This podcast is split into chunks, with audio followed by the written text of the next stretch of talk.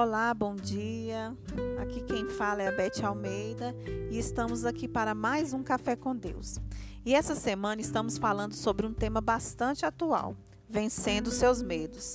Sei que muitos já sofreram ou sofrem com algum tipo de medo, seja de grau leve ou avançado, estamos cercados pelo medo.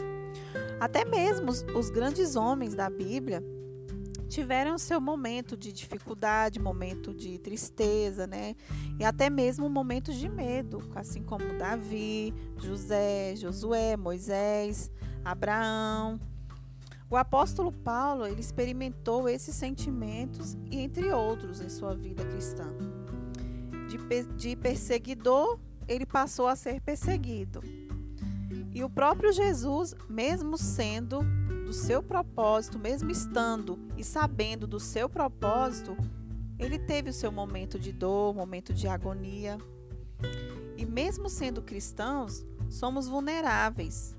Não é anormal ficarmos ansiosos, com medo, desanimados e abatidos. O medo, ele gera ansiedade. E lendo um artigo de um terapeuta cristão, Gary Collins, ele faz uma distinção entre a ansiedade normal, que é uma reação natural diante dos perigos, e ameaças, que é controlada ou diminuída quando as circunstâncias exteriores se modificam. E a ansiedade aguda ou neurótica, que desenvolve sentimentos exagerados de desespero e medo mesmo quando o perigo é inexistente. Mas, Beth, como venço o medo? Para que não gere em mim uma ansiedade ou problemas maiores. Bom, em Filipenses 4,6 diz: Assim, não andeis ansiosos por coisa alguma, mas em tudo, pela oração e súplicas e com ações de graças, apresentem seus pedidos a Deus. Nós temos que entregar os nossos medos e anseios a Deus. Como? Em oração e súplica. Há diferença entre oração e súplica. A oração é quando tudo está mais ou menos, está bem, que você chega, você ora, você agradece. Já a súplica é quando você não está bem, quando você é, está ansioso, angustiado, que você entra para o seu quarto e aí você ora, você suplica, você chora, você se rasga diante de Deus. E sempre com o coração agradecido, sendo grato a Deus por tudo, até mesmo por, pelos momentos difíceis, sim, porque é nos momentos difíceis que conhecemos verdadeiramente quem é Deus em nossas vidas. E o medo, ele nos paralisa. E não conseguimos avançar e nem sair do lugar. Sei que não é fácil. Eu já venci alguns medos, mas luto constantemente com outros. Aqueles que já tivemos no passado, decepções, é, algo que tentamos por várias vezes e não deu certo. Aí sempre quando vem algo novo, a gente tem aquele medo do novo. E aí temos que ter cuidado com isso. Só vamos conseguir avançar se nos libertarmos do medo de prosseguir. Talvez você hoje está estagnado, sem coragem, sem esperança e não tem coragem de vencer o medo. E vive dizendo: e se não deu certo? E se não der certo de novo? E se? O que vão pensar? O que vão dizer? E se? E se? E quantas oportunidades passam por você e o medo não deixa e te impede de ser abençoado? Eu li uma frase que dizia assim: O homem corajoso é aquele que vence o medo, sabendo que o perigo existe. Vencemos o medo e temos a coragem para vencê-lo quando colocamos Deus para controlar nossas emoções.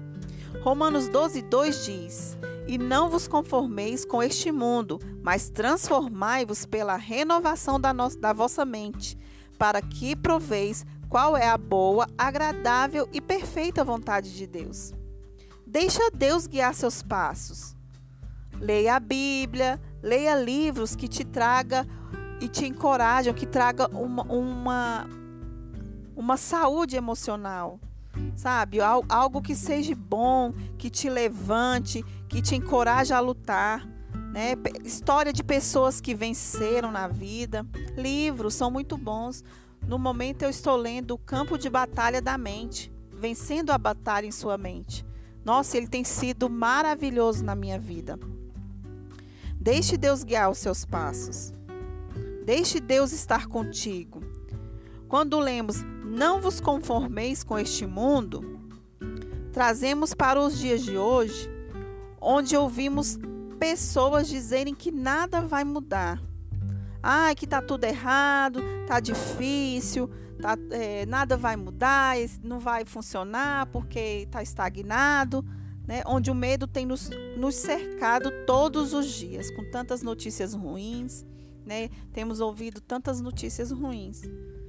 E a Bíblia fala: transformai pela renovação da nossa mente. Quem renova a nossa mente? Jesus, a palavra dele que cura, liberta e é, uma, e é a bússola para as nossas vidas, para que experimentemos a boa, perfeita e agradável vontade de Deus. Quando estamos vivendo a vontade de Deus, até aquilo que achamos que é ruim se transforma em algo bom para nós. Experimente a vontade de Deus, viva a vontade dele. O amor do Pai, o amor que ele tem por nós, ele quer dar coisas boas para os seus filhos, um tempo de paz e não de mal. E o verdadeiro amor, ele lançará fora todo o medo. Libere, libere o seu coração, o seu sentimento, receba o amor de Deus. E aí você vai ver e vai viver a boa, perfeita e agradável vontade de Deus, até mesmo em tempos difíceis.